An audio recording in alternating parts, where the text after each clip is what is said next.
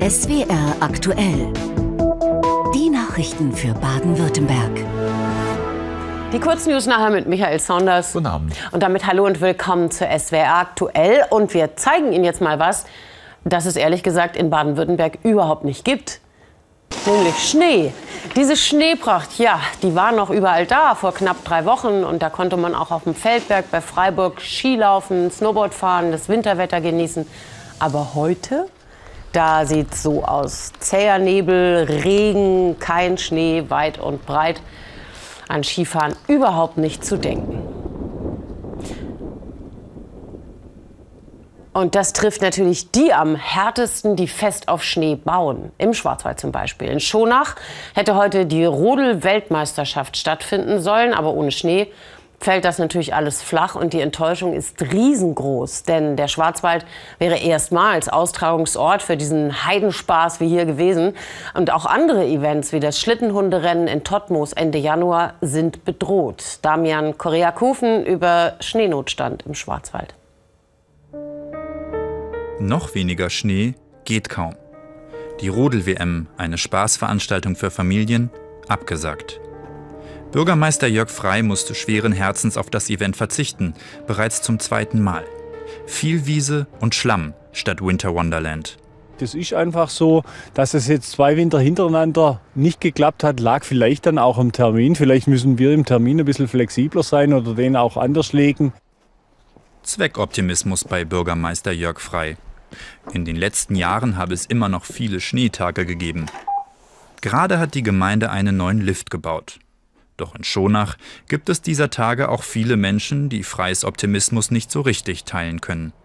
Ich hatte viele Absagen ähm, von Familien, die die Kinder im Skikurs angemeldet hatten und sonstiges und die einfach Skifahren wollten, die Langlauf machen wollten, die haben alle abgesagt. Haben gesagt, die Witterungsverhältnisse lassen es nicht mehr zu. Ist schade, dass es warm ist und dass man jetzt keinen Sport machen kann oder keinen Wintersport machen kann. Ähm, ich nehme es, wie es ist. Also das ist halt im Moment alles nichts. Da ist halt total das komplette Geschäft fällt aus. Es, wir sagen zwar immer, es kommt bei uns der Schnee und der wird auch irgendwann kommen, aber halt die Touristen sind dann wieder weg. Anfang Februar steht nun das größte Sportevent in Schonach an der internationale FIS-Weltcup in Skispringen und Langlauf, die nordische Kombination. Würde der Wettkampf heute stattfinden, er müsste ausfallen. Die Skischanze kann mit Kunstschnee beschneit werden, aber für den Langlauf im Wald braucht es Naturschnee. Irgendwann, glaubt Frei, wird sich Schonach wahrscheinlich umorientieren müssen. Ich kann mir vorstellen, dass man im Spitzensport äh, zum Beispiel das Skispringen dann auf den Matten macht. Das funktioniert ja heute schon an zahlreichen Schanzen. Das Langlaufen könnte man auf Skirollern machen. Das funktioniert im Sommer ja auch. Der Spitzensport hätte hier mit Sicherheit auch Möglichkeiten. Aber das Feeling vom Wintersport, das äh, im Schnee, bei der Sonne, die Atmosphäre zu genießen, das wird nur der Winter, der richtige Winter auch bieten können. Auch andere Veranstaltungen im Schwarzwald drohen auszufallen. Das Schlittenhunderennen in Totmos Ende Januar oder das Schneeskulpturenfestival in Bernau Anfang Februar. Bürgermeister Frei hofft, dass er sich an diesen Anblick nicht gewöhnen muss. Ja, menschenleere Pisten, nur die Ski drängeln sich ungenutzt im Skikeller. Für die Liftbetreiber an der Schwarzwald-Hochstraße ist dieser Winter bisher wirtschaftlicher Totalausfall. Vom vierten Advent mal abgesehen herrscht in der umsatzstärksten Zeit, jetzt um den Jahreswechsel herum, die totale Flaute. Christina Kist. Daniel Karcher, Betreiber des Bühlertal-Lifts Hunseck, überprüft die Schneekanonen. Zum Einsatz kommen sie derzeit nicht, denn es ist deutlich zu warm. Für die Beschneiung bräuchte Karcher Temperaturen von unter minus 2 Grad. Er ist frustriert, weil sein Liftbetrieb stillsteht, ausgerechnet in diesen Tagen. Jetzt sind jetzt Weihnachtsferien, wir hätten gern offen. Es war ja schon mal offen am vierten Adventwochenende, drei Tage. Und da hat man natürlich gehofft, dass man auch die Wetterbedingungen oder die Schneebedingungen mitten die Weihnachtsferien nimmt. Aber klar, jeder hat es mitbekommen, durch den Wärmeeinbruch ist natürlich nichts mehr vorhanden. Eine warme Phase um Weihnachten ist nicht ungewöhnlich, aber diesmal ist es besonders heftig. Das bekommen auch andere Skiliftbetreiber an der Schwarzwald-Hochstraße zu spüren, wie hier am Seibelseckle. Der Betreiber hat viel in moderne Technik investiert, etwa in eine neue Antriebsstation für den Lift. Markus Huber hofft, dass sich die Liftanlage in Zukunft noch wirtschaftlich betreiben lässt. Er macht sich auch große Sorgen wegen der steigenden Energiepreise. Die Kosten für Lift, Flutlicht und Beschneiung nehmen zu. Wir rechnen dieses Jahr schon mit ca. 45.000 bis 50.000 Euro Mehrkosten. Natürlich, wenn der Winter so weitergeht wie momentan, äh, dann haben wir keine Mehrkosten, aber halt auch keine Einnahmen. Das ist das Traurige natürlich. Die Skiliftbetreiber können die Preise nur begrenzt erhöhen, um keine Gäste abzuschrecken. Beim Seibelseckle gibt es einen Aufschlag von rund 10 Prozent. Die letzten Schneereste, sie reichen gerade noch zum Schlittern für die Kinder. Auch am Meliskopf blickt der Betriebsleiter Rainer Haberstroh wehmütig zurück auf das vierte Adventswochenende. Damals gab es jede Menge Schnee. Umso enttäuschender, dass die Lifte nun stillstehen. Zumindest bleibt die Hoffnung auf die Fastnachtsferien und Wochenenden. Wir geben noch nicht auf und wir warten auf das hoffentlich Winterwetter, kalte Temperaturen und ein bisschen Naturschnee natürlich. Skifahren kann man am Meliskopf zurzeit zwar nicht, aber Bob fahren. Die Ganzjahresbobbahn ist immerhin ein Zubrot, sagt der Betriebsleiter. Auch wenn sie die derzeitigen Verluste beim Liftbetrieb längst nicht ausgleichen kann. Auf der Schwarzwald-Hochstraße gibt es verschiedene Freizeitaktivitäten. Doch Wintersportler und Liftbetreiber wünschen sich, dass auch das Skifahren bald wieder möglich ist. Aber wie lange geht das eigentlich schon so? Mit diesen milden Wintern kommen wir von gefühltem Erinnern zu den Fakten. Im SWR Aktuell Wetterstudio hat Sven Plöger mal in den Wetterdaten weit zurückgeblättert. Wie war das denn in den vergangenen Wintern im Schwarzwald, Sven? Ja, das gab durchaus, Steffi, eine ganze Menge Unterschiede. Das muss man natürlich immer sagen. Wetter ist ja etwas, was sich von Tag zu Tag ändert, auch mal von Woche zu Woche. Wir haben mal strengere Winter und mal sowas wie jetzt. Aber wir haben eben eindeutig klimatisch die Änderung in Richtung Wärme. Trotzdem, ich habe mal Folgendes gemacht. Ich habe einfach mal die Schneehöhe für den 4. Januar für den Feldberg im Schwarzwald rausgesucht. Und wenn man hier so drauf guckt, dann fällt es einem fast schwer, einen Trend zu erkennen. Man sieht mal Winter mit sehr wenig Schnee, mal aber auch Winter wie hier zum Beispiel 2018, was sich ja dann zum Hitzejahr gemausert hat mit sehr viel Schnee. Aber hier zum Schluss geht es ein bisschen runter und wir haben jetzt einen Extremwinter. Was man dem entgegensetzen kann, weil man aus der Schneehöhe hauptsächlich diese Volatilität, würde der Börsenmensch sagen, sieht, was man dem entgegensetzen kann, ist diese Kurve. Das ist nämlich die Erwärmung, die wir über Deutschland sehen, über Baden-Württemberg in diesem Fall, von 1881 bis 2022. Und hier kann jeder eindeutig erkennen, dass die warmen Jahre massiv zunehmen. Und 2022 war tatsächlich das wärmste Jahr, das wir je in unserem Bundesland hatten. Und damit ist es vollkommen logisch. Im Mittel wird es natürlich weniger Schnee geben. Und diese Beobachtung machen wir gerade dieses Jahr besonders fühlbar. Und noch ganz kurz die Frage, sieht es also schwarz aus äh, in der Zukunft mit Skifahren im Schwarzwald? Also es wird natürlich viel schwieriger, das ist klar, weil wenn es wärmer wird, ist eben weniger Schnee. Gleichzeitig muss man aber sagen, wie auf dieser Isobankarte hier nach äh, Nordwestrussland zu sehen, sehr kalte Luft. Wenn die mal angezapft wird, zu uns kommt, das hatten wir in den letzten Jahren ja eben auch, das hat die Kurve auch gezeigt, dann hat man wieder mal einen schönen Winter oder schöne Winterphasen. Selbst dieses Jahr im Dezember hatten wir mal die Kälte. Aber mehrheitlich werden wir hier zu sehen und wie es aktuell ist, diese Tiefs zu uns kommen und die Warmluft bringen. Also Skifahren Skifahren ist nicht ganz abgeschlossen. Es wird immer mal wieder möglich sein, im Mittel aber immer weniger. Und das ist natürlich eine große Herausforderung für uns alle und natürlich die Tourismusbranche. Wir sagen danke erstmal für diese Informationen, Sven Plöger. Sehr gerne. Und das Gespräch mit unserem Wetterexperten, der sich jetzt schon wieder aufs aktuelle Baden-Württemberg-Wetter kurz vor acht vorbereitet, habe ich kurz vor Sendungsbeginn geführt.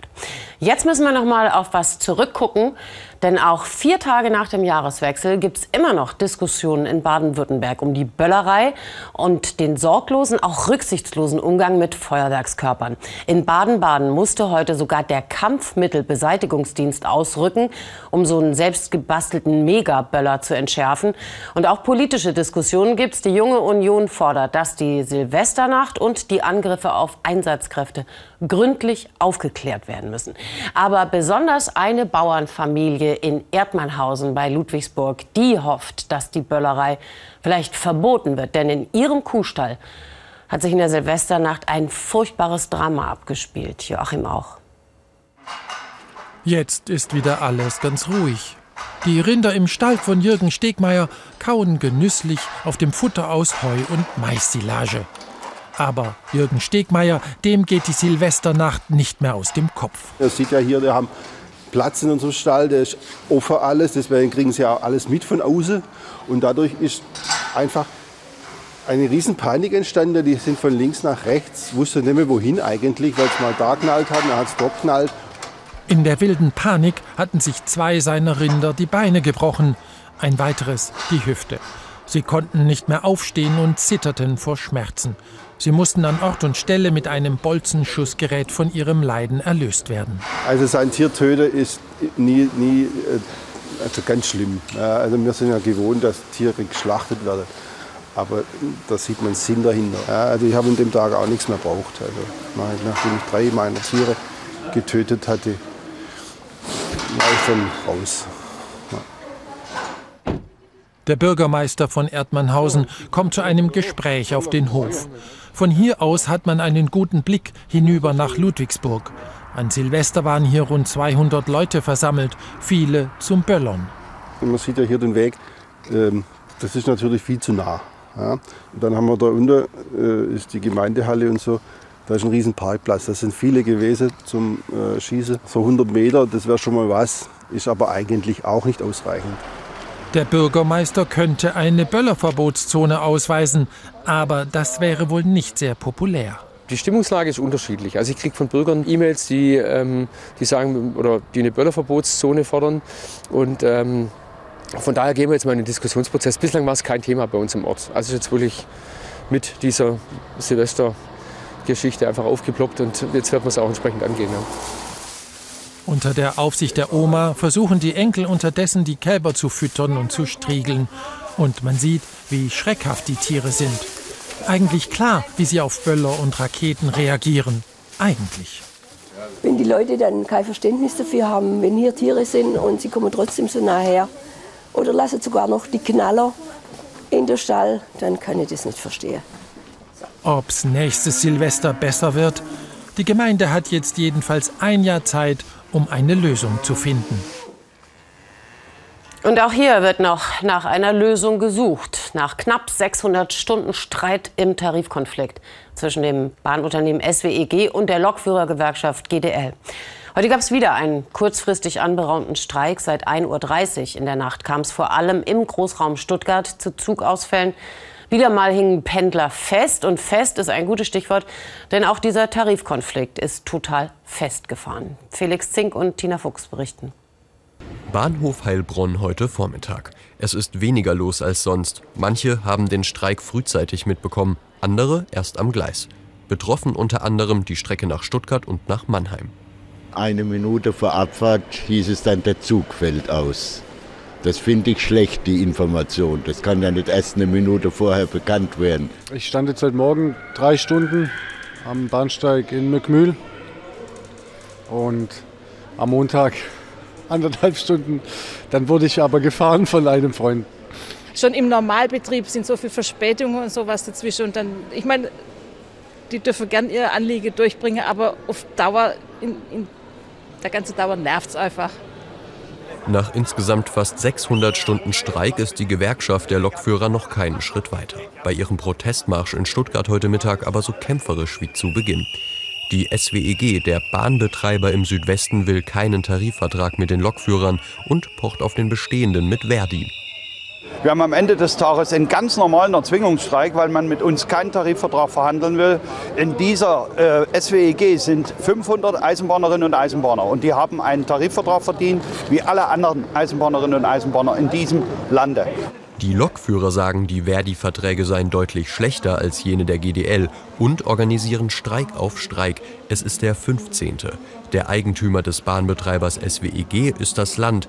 Das Verkehrsministerium ist ähnlich genervt von den Zugausfällen wie Bahnfahrer. Und wir als Verkehrsministerium haben die klare Erwartung, dass jetzt konstruktive Schritte unternommen werden, die zu einer Einigung führen, damit eben die Streiks auch ein Ende haben. Schon allein die Dringlichkeit der Verkehrswende müsste die Tarifparteien dazu bringen, die Verhandlungen aufzunehmen, sagen Verkehrsexperten. Eine baldige Lösung für die Fahrgäste ist aber wohl erstmal nicht zu erwarten. Vom Tarifkonflikt zu einem anderen Konflikt sollten Reisende aus China bei Einreise getestet werden. Michael Saunders. Naja, Landesgesundheitsminister Lucha hat sich jedenfalls gegen verpflichtende Corona-Tests für Reisende aus China ausgesprochen. Nach Ansicht des grünen Politikers besitzen die Menschen in Deutschland eine Immunantwort gegen die Corona-Varianten, die aus China eingeschleppt werden könnten. Als neuer Vorsitzender der Gesundheitsministerkonferenz verteidigte Lucha erneut die Maskenpflicht in Bussen und Bahnen. Sie schränke nur wenig ein, schütze aber gefährdete Menschen, so der Minister. Im Weinheimer Prozess um falsche Maskenatteste während der Corona-Beschränkungen hat die Staatsanwaltschaft Mannheim Berufung eingelegt. Wie ein Sprecher mitteilte, entspricht das Urteil gegen eine Ärztin nicht den Vorstellungen der Anklagebehörde. Das Amtsgericht Weinheim hatte die Frau am Montag zu einer Freiheitsstrafe von zwei Jahren und neun Monaten verurteilt, weil sie in über 4000 Fällen eine Befreiung von der Maskenpflicht attestiert hatte, zum Teil ohne Gesundheitsprüfung. Der Volleyball-Bundesligist VfB Friedrichshafen hat heute ein erstes Training in seiner neuen Spielstätte auf dem Flughafen Friedrichshafen absolviert. Eine umgebaute Wartungshalle ist nun der Austragungsort für Heimspiele, nachdem die bisherige Volleyball-Arena wegen Einsturzgefahr gesperrt werden musste. Endlich wieder ein eigenes sportliches Zuhause. Die Profi-Volleyballer des VfB Friedrichshafen überglücklich. In einem Flugzeughangar haben sie eine eigene Spielstätte. Die erste Trainingseinheit genau dort, wo früher Flieger geparkt waren. Die Bundesliga-Volleyballer gewöhnen sich blitzschnell an ihre neue Umgebung. 1,8 Millionen Euro hat der Umbau gekostet. In dem ehemaligen Hangar kann das Team trainieren und alle Bundesliga-Heimspiele austragen. Wegen der niedrigen Höhe müssen sie nur für Spiele in der Champions League in größere Hallen ausweichen. Die alte ZF-Arena. Vor über zwei Jahren wurde sie wegen Einsturzgefahr gesperrt. Seitdem tingelte das Team von einem Provisorium zum nächsten bis hin nach Neu-Ulm. Damit ist jetzt Schluss. Wir sind eine Häfler Mannschaft, also ein Häfler Club. Wir sind hier verwurzelt, hier in Friedrichshafen, hier im Bodenseekreis. Deshalb äh, war es sehr, sehr wichtig, wieder hier runterzukommen nach Friedrichshafen um vor den eigenen Fans, vor den eigenen Sponsoren zu spielen. Und wir freuen uns extrem, dass wir wieder hier in Friedrichshafen sind. Noch sind die 1000 Stühle für die Fans leer, aber am Samstag beim Bundesligaspiel gegen Hersching soll hier im einzigen Flugzeughangar kein Platz mehr frei bleiben. Ein Dauerproblem soll mal wieder angegangen werden. Die Situation in Kliniken und Krankenhäusern. Nicht erst die Pandemie hat ja deutlich gemacht, wie knapp die Ressourcen da werden können. Und eine Krankenhausreform soll helfen. Morgen werden die Pläne in Berlin vorgestellt. Aber ein Vorschlag ist vor allem für kleine Krankenhäuser wichtig. Statt der reinen Fallkostenpauschale die Kosten realistischer zu berechnen. Auch die Neckar-Odenwald-Kliniken in Buchen und Mosbach hoffen drauf. Hier muss der Landkreis seit Jahren Millionen zubuttern. Harald Birk. Rüdiger Mahler, der ärztliche Direktor der Odenwald-Klinik in Mosbach, setzt große Hoffnung auf die Krankenhausreform. Er und seine Kollegen erleben täglich den Spagat zwischen Patientenversorgung und Kostendruck durch das System der Fallpauschalen. Da wird nämlich gleich am Anfang bei der Diagnose der Krankheit festgelegt, wie viel Geld das Krankenhaus berechnen darf. Zum Beispiel für die Behandlung einer Lungenentzündung, doch die kann ganz unterschiedlich verlaufen. Egal, was dieser Patient dann im Verlauf noch dazu bekommt, ob ein Nierenversagen da ist, ob er beatmet werden muss, ob eine Magenblutung da ist, äh, wenn wir alles einzelne mitvergütet werden bekommen würden, könnte es sich sozusagen in Anführungszeichen rechnen wieder. Aber äh, wir bekommen eine Pauschale für dieses gesamte Krankheitsbild, bei dem diese einzelnen Dinge nicht komplett mit abgerechnet sind. Und das ist tatsächlich unser Problem. Und das passiert hier auf dem Land häufig, denn viele Patienten sind älter und haben meist mehrere Krankheiten. Da wird das Krankenhaus oft zum verlängerten Pflegebett. Der Mehraufwand werde aber nur bei Privat- und nicht bei Kassenpatienten kostendeckend bezahlt. Dieser Systemfehler ziehe sich durch alle Krankenhausabteilungen, betroffen auch die Notaufnahme. Hier muss das ganze Jahr Personal da sein für alle Notfälle. Diese Vorhaltekosten werden laut Klinikleitung aber nicht zu 100 Prozent erstattet. Es kommt ja nicht nur Bagatellerkrankungen, Verletzungen herein, sondern es kommt eben auch der Herzinfarkt, der Schlaganfall, der unmittelbar sehr, sehr schnell versorgt werden muss. Und wenn wir das hier nicht vorhalten könnten, müssten diese Patienten einen erheblichen Zeitverlust mit in Kauf nehmen, um zu einer adäquaten Behandlung zu kommen. Und das könnte lebensgefährlich werden. Um aber eine ausreichende Versorgung der 145.000 Menschen im Neckar-Odenwald-Kreis zu gewährleisten, muss der Kreis seine beiden Kliniken seit Jahren mit Millionen an Steuergeldern am Leben erhalten. Der Landrat fordert deshalb seit langem eine richtige Krankenhausreform. Ein wichtiger Ansatz der Reform ist, dass die Vorhaltekosten endlich in den Blick kommen, was künftig vergütet werden soll. Auf der anderen Seite bin ich gleichwohl skeptisch, weil ich glaube, diese Reform tritt zwar mit dem Anspruch an, dass sie die Krankenhausstruktur flächendeckend halten will, aber sie atmet schon den Geist der Zentralisierung. Ich denke, es wird am Ende deutlich weniger Krankenhaus, Krankenhäuser geben als bisher. Es werden aber im ländlichen Raum alle gebraucht. Und zwar für die Grund- und Regelversorgung der Bevölkerung. Schließlich kommen in die beiden Kreiskliniken nach Mosbach und Buchen jedes Jahr etwa 60.000 Patienten. Ob die Befürchtungen des Landrats zutreffen, muss man abwarten. Morgen diskutieren die Gesundheitsminister der Länder mit Bundesgesundheitsminister Lauterbach über die Vorschläge. Die Eckpunkte jetzt von Tabea Gützler. Mit der Reform soll es künftig drei Versorgungsstufen geben. Level 1 Krankenhäuser sollen eine Grundversorgung sicherstellen. Level 2 Krankenhäuser decken zusätzlich weitere Schwerpunkte ab, zum Beispiel Geburtshilfe. Und Level 3 Krankenhäuser stellen die Maximalversorgung sicher, zum Beispiel an Unikliniken. Die Reform soll auch den Personalschlüssel verbessern. Seit Jahresbeginn läuft deshalb eine Testphase, um die Idealbesetzung besser mit der aktuellen Situation in Krankenhäusern abzugleichen. Für die Versorgung von Kindern sollen die Bundesländer in diesem und im kommenden Jahr jeweils 300 Millionen Euro mehr bekommen. Aktuell rechnen Krankenhäuser nach Fallpauschalen ab. Das heißt, pro Behandlung gibt es Geld. Und zwar unabhängig davon, wie lange ein Patient tatsächlich im Krankenhaus bleibt. Der Nachteil, es kann zu Eingriffen führen, die medizinisch nicht unbedingt notwendig sind. Außerdem droht kleineren Kliniken dadurch oft die Schließung, weil sie weniger Fälle haben. Künftig sollen deshalb feste Budgets das System ergänzen. Zum Beispiel dafür, dass ein Krankenhaus Personal und Geräte vorhält, unabhängig von der Zahl der Patienten. Der Vorteil, Kliniken wird so der wirtschaftliche Druck genommen und die Versorgung wird verbessert. Außerdem hilft das neue Finanzierungsmodell, gerade auch kleine Krankenhäuser zu sichern.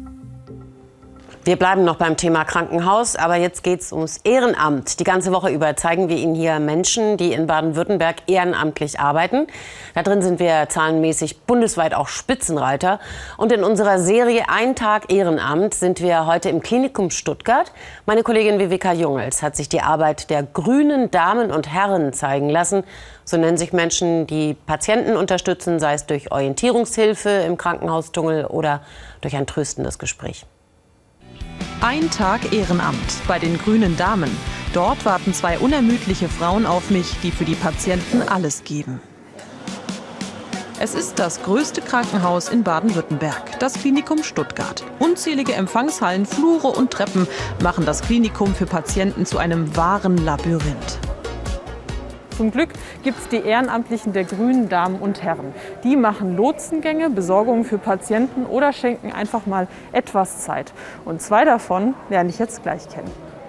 Und die Einsatzleiterin Claudia Krause ist schon am frühen Morgen schwer gefragt. Wissen Sie schon wohin? Chirurgische Ambulanz in die Neuro. Dann holen wir ein Ticket und dann sage ich Ihnen, wie es weitergeht. Klare Anweisungen und das schon seit zwölf Jahren. Von dieser Frau kann ich definitiv was lernen. Hallo, am grünen Kittel sollst du sie erkennen. Ja. Für mich heißt es erstmal in den grünen Kittel und kaum getan gibt's schon den ersten Einsatz. Dieser Herr will eine Überweisung abgeben. Das ist hier oben und dann nach rechts. Dankeschön. Bis zu 250 Patienten am Tag werden hier aufgenommen, brauchen Orientierung.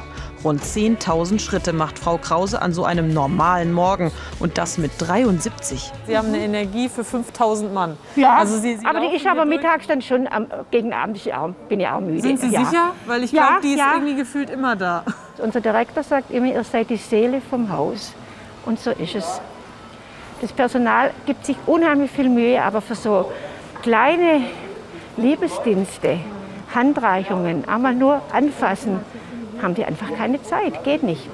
Und die unermüdliche Seele des Hauses wird gleich wieder gebraucht. Eine Patientin mit Long-Covid und einer künstlichen Herzklappe. Für sie geht's sofort in die Notaufnahme. Für uns zur Palliativstation. Dort treffe ich Veronika Wiedmann. Seit 25 Jahren schenkt sie ein offenes Ohr und Zeit. Zeit, die Palliativpatienten nicht mehr haben. wie Josef Karle. Er hat Krebs im Endstadium und nun auch noch Herzrasen. Für uns heißt das einfühlsam vorgehen. Darf ich reinkommen? Nein. Jahrelang hat er Tennis gespielt, war sogar baden-württembergischer Meister. Herzrasen kennt er eigentlich nur vom Tennisplatz. Wenn Besuch da ist, also das wirkt eher gegen dieses äh, äh, Herzrasen oder wie man das nennen will. Mhm. Auch wenn Sie es nach meinem Besuch bekommen haben, Herr Karl. Das musste sie noch mal Das betonen. muss ich doch noch mal sagen. Ein kleiner Scherz. Auch das hilft, um den Patienten ein besseres Gefühl zu geben. Ich fühle mit ihm und das kann ich auch, wenn ich still bin, wenn ich neben ihm sitze, ihm nur die Hand halte und, oder auch streichle, je nachdem. Das ist äh, kein Mitleid, sondern das ist Mitgefühl. Sich komplett zurücknehmen, das muss eine grüne Dame können. Hier geht's nur um den Patienten. Das macht dieses Ehrenamt auch für Frau Wiedmann so besonders. Es bringt mir für mein Leben mehr Wert. Mein Leben wird mir wertvoller dadurch. Klingt komisch, oder? Nee, klingt überhaupt nicht komisch. Klingt sehr schön. Wenn sie sich vom Dienst abmelden, den Kittel abstreifen, werden sie wieder zu Zivilpersonen, auch mental, sagen die beiden grünen Damen. Ein wichtiger Prozess, um für die Patienten auch morgen wieder voll da zu sein, denn die brauchen ihre ehrenamtlichen Engel in grünen Kitteln bei vollen Kräften. Soweit es wäre aktuell, Spätausgabe um 21.45 Uhr mit Michael Saunders. Jetzt aber erstmal Wetter mit Sven Plüger. Genau, nach der Tagesschau ermittelt dann um 20.15 Uhr das Tatort-Team aus Münster. Ihnen einen schönen Abend. Schönen Abend.